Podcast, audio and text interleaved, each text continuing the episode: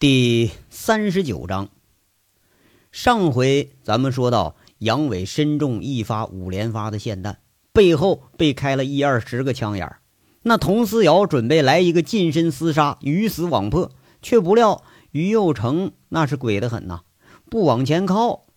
这佟思瑶自己一琢磨，今天呐活的希望也不大了。特别是杨伟的死，让他觉着有点万念俱灰。也许啊，要不是自己，就以杨伟奸猾的个性，肯定不会有事就这一刹那，就要来个主动的求死了。对于于右成说话的措辞是越显声色俱厉，却把这于右成给说急了。端起枪来，砰的一声，枪声再次响起来。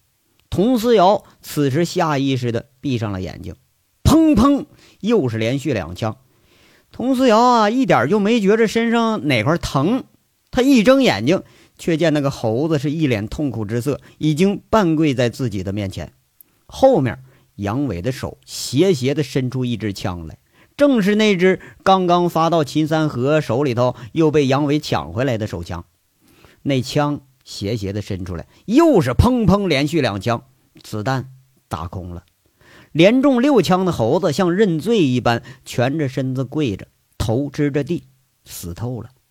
其实啊，伟一直装死躺在地上，一直就等着于右成戒备放松的时候再拔枪。那佟思瑶话一激，于右成这边就毛了。得，那正好，杨伟第一枪就直入他的后心，其余那几枪啊，根本就是泄愤呢。杨伟，杨杨伟，你没死啊！佟思瑶是炸杯之后又是狂喜。三步两步冲上去，把杨伟斜斜的抱起来，揽在了自己的怀里。杨伟此时那个黑脸是一脸的痛苦之色，佟思瑶啊抱的他那胳膊瞬间就染成红色了。哎，别别碰我！你你你把我把我放下，脸朝下平平放，要不会会失血。你你可别死啊！你你别吓我，杨伟啊，你你一定不会死的。童思瑶啊，此时的泪化作了倾盆的大雨，哭着把虚弱的杨伟平放在了地上。哎呀，没事，我我死不了。杨伟现在是趴着在地上，看样很痛苦的说着话，背上一片火辣辣的疼，看样啊，总是有十几颗铁砂打进了身体里。佟思瑶扶了扶杨伟，那满手都是血。杨伟，对不起，都是我害了你，对不起呀。那佟思瑶啊，满手都是血，看上去是相当的恐怖。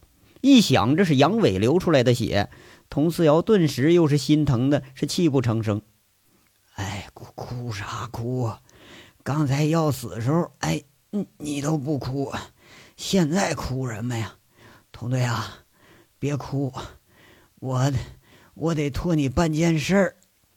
杨伟在那儿趴着，看样是好受了点儿，说了句话：“啊，你你你说吧。”佟思瑶半跪在杨伟的身边，手足无措，不知道该怎么办。我我得先问你呀，将来我要是犯罪了，你你抓不抓我呀？不会，我不抓你，我我也抓不住你。佟思瑶抹抹鼻子，擦擦眼睛，脸上被蹭了一块血红，他都浑然不觉。那，你你帮我不？帮，我一定帮。佟思瑶在那吸吸鼻子，一边抽泣一边回答着：“那，那你把我裤腰带里东西给拿出来，你你帮我给带回去。”佟思瑶不解呀。不过还是照杨伟说的办了。刚把杨伟这衣服掀起来，里边流出来的血已经和那个线衣凝固成一片了。佟思瑶啊，又是一阵心疼。再一掀，却是看着杨伟背后捆着四捆人民币。这时候啊，都已经被血给浸红一半了。佟思瑶一解出这四捆钞票，一看上面赫然是十一二个弹孔。这个铁砂再厉害。他也穿不透一百张纸币，这东西恰恰就护住了要害。就听趴着的杨伟啊，又是痛苦的说：“哎呦，哎呀，妈妈的，亏得是命大呀！这东西是护护住腰了，要他妈的铁砂全钻腰里去，我就是头野猪，我我也扛不住啊！佟四瑶看着脸朝下趴着的杨伟，这时候他居然还能想起这些呢，不知道是该哭还是该笑。手里拿着这四叠沉甸甸的钞票，轻轻问一句：“杨伟啊，这是谁的钱呢？”哎呀，我我在郎志江车上顺来的，我准备给兄弟们发奖金呢。看在我救你这份上啊，你帮我带去，发给保安们。我都欠大伙俩月工资了，别告诉老五啊！老五啊，知道了又得没收。这是黑煤窑子的钱，不拿白不拿。你你你怎么？这佟四瑶吞吞吐吐半天没说出话来。本来吧，觉着挺不妥，可是，一看杨伟这惨样，那话还是说不出口。佟队啊，你别为难啊，你就交给三河。让他保管着就就成。这次你们出警啊，保安兄弟们都出力不小。老五又是个假正经，还是个穷光蛋，肯定是白使唤人了。没钱咋行啊？没钱，这人心就要散了。我还指着兄弟们去干大事挣钱呢。童队啊，你不会不帮我吧？我我我帮。佟四瑶啊，又是满眼的泪花，使劲点了点头。他做了一生中最不愿意做的决定，不过呢，这个时候哪怕为了救杨伟，让他永远脱了这身警服，他都毫不犹豫。何况就是犯这么点个小错误呢？哎呦，哎呦，他妈的，疼死我了！佟队啊，你让我让我歇会儿，然后让我我歇会儿。杨伟说着说着呀，这声音是越来越弱。软软的头就歪到了一边，杨伟，杨伟，佟四瑶顿时就感觉不太对劲了。再叫杨伟，他却是软软的歪着脑袋。那佟四瑶一惊，却也不敢再动杨伟了，起身就哭着喊着一路鸣枪。那山下已经开始往上赶的几个保安都是听得一清二楚：“来人呐，救救杨伟呀！”十五分钟后，吴铁军的指挥台。听到了佟思瑶嘶哑的汇报声，东幺东幺，东三汇报，我们已经顺利解救三十九名外省矿工，匪徒共计十六名，三名被击毙，其余十三名被缉拿归案。这狼山村口消息一传来，一干警察和保安们那是相拥欢呼啊！此时已经是不分彼此了。武警和保安，保安和刑警，那都是抹得一身泥湿，在那儿呼喊着。凤城各条路都还是疾驰着向狼山赶来的警车，已经调频到同一频道的警车同时听到了这个消息。各地不同的是，警车都“嚓”的一声来了一个剧烈的刹车，那驾驶员爽的呀，一把拍在方向盘上。我操，厉害啊！还是大案组厉害。这辈子能干这么大一件案子，没白当警察。凤城幺幺零指挥中心同一频道里听到了前方传来的消息，几个接警的女警啊，兴奋地把帽子扔到了天花板上，相拥而泣。凤城的呃政治委员啊，什么这个呃张市长以及市委市政府一干领导都亲临此地，听着前方的消息，一听之下，总算是一块大石头落了地了。这事儿是太大了，三十几名矿工的安全从省公安厅已经捅到省委了。省委的领导在通话中批示，不惜一切代价解救被困的矿工。如果说在晚上一两个小时，那林氏就要抽调直升机过来参战了。省公安厅啊，江厅长第一时间听到这消息，他长舒一口气，看来啊，小叶安全了。这半夜听说被解救出狼山之后，叶子又折回了狼山村还真把这个当爸的江副厅长给吓了一身冷汗呢。这可好了啊！江副厅长啊是长长舒口气，同时还是不住的感慨：还是军人作风硬啊！看来我把这个小五派到凤城这招棋，那是下对了。仅仅隔了几秒钟，步话器里又传来一阵哭音的声音。东瑶，东瑶，战术队长中枪了，我我们现在准备抬着队长出狼山，请接应我们，请准备医护，请准备医护。那声音里的悲伤与痛苦，任谁都听得出来。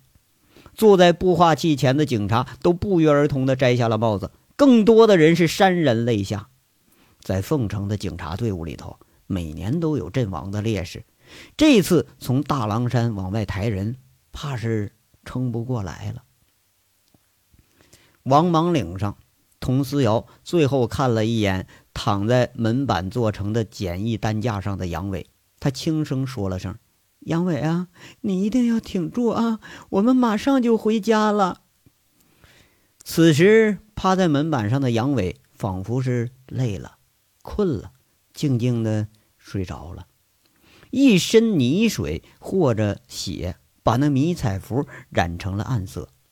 佟思瑶抹抹眼睛，一直止不住的泪。他把自己的警服盖在了杨伟身上，一挥手，眼眶里泪水顿时奔涌，努力说了一句：“走，咱们回家。”四名保安各自抹抹眼泪，深一脚浅一脚的朝着山外快步走着。佟思瑶一直护在杨伟的身边。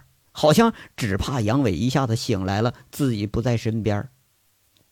半小时以后，与进山接应的三十名地方民警相遇了。民警们二话不说，换下了保安，抬着就走。这人多了，一路换着，是越走越快。隘口那地方啊，十几个保安已经是久等了。那哭着跑上来的却是小五子，一路喊着：“哥呀，哥，你可咋的了，哥呀？”那秦三河呀，怕影响行进的速度，一脚把小五子踹一边，哭着喊了一声：“别他妈拦着，去救人要紧呐！”那狼山村呐，几百围观的村民看着一帮子红着眼睛的警察和非警察，都是哭着喊着的跑，知道出了人命大事了，都远远的避开了。这像是一个接力赛。那个已经躺下的人成为了接力的中心。狼山村口一路喊着的人把杨伟轻轻地放在车上，佟思瑶一路流着泪把杨伟抱在怀里，一直感觉着他身体里头还有着脉搏。警车呼啸着离开狼山村，身后啊已经聚集了几百名警察和保安，向着这警车开走的地方齐刷刷的敬了个礼。已经下车的记者江叶落。看着这一大群大男人在流泪，眼睛一软呢，也刷刷的流下泪了。不过没有忘记马上打开摄像机记录下这珍贵的一幕。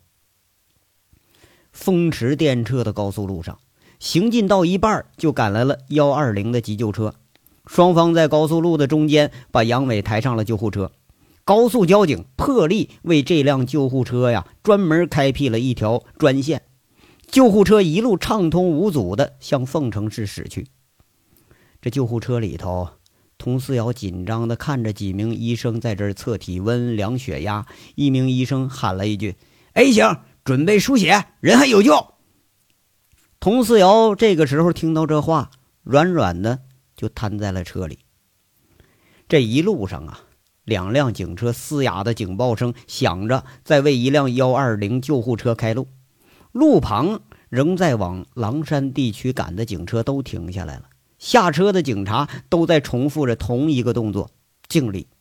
这是一个警察对另一个不知名的警察最高的礼节。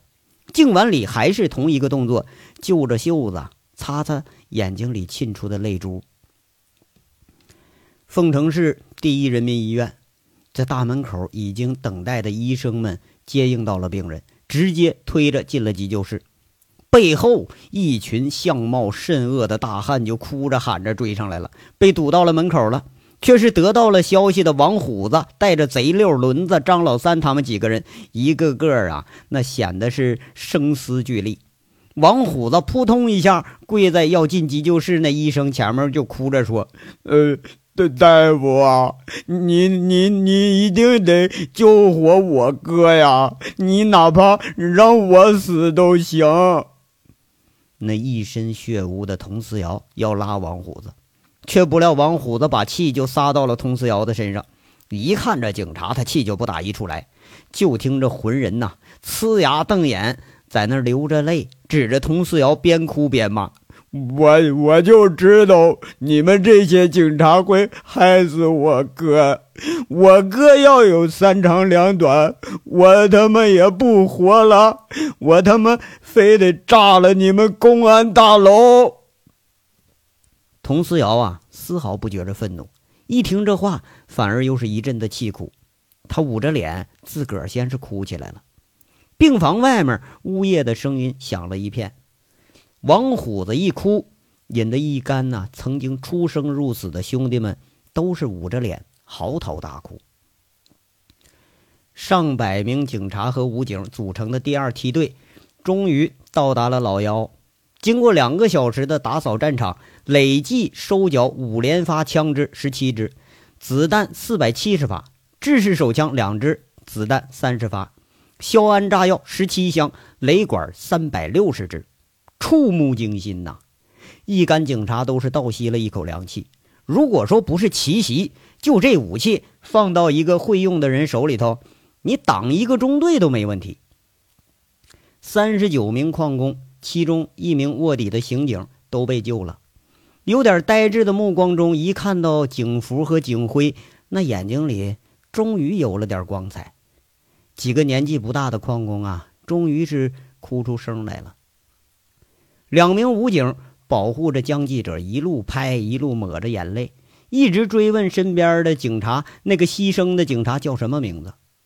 那天守在老幺的杨混天抹了把眼泪，说了句：“别人不认识，你应该认识，就是把你救出矿洞那个人，就是今天救了这些矿工的人。”就是那个你准备投诉的人，江叶落哽咽的说着：“我其实我我没想投诉，我我就是想谢谢他。”九时整，上百名荷枪实弹的警察和武警进狼山村搜捕矿场漏网的几个歹徒。这次没有村民围攻，从突击审讯中发掘出与狼家兄弟狼狈为奸的一群人，全部被擒。吴铁军看着越来越长的名单，也是有点不敢相信。小小的狼山村，除了死了那三个，抓捕的已经达到五十七个了。就在王莽岭上被击毙那俩人，其中一个居然也是个通缉犯，名字叫于右成。两年前在云城抢劫出租司机，伤人致死，潜逃到了凤城，至今。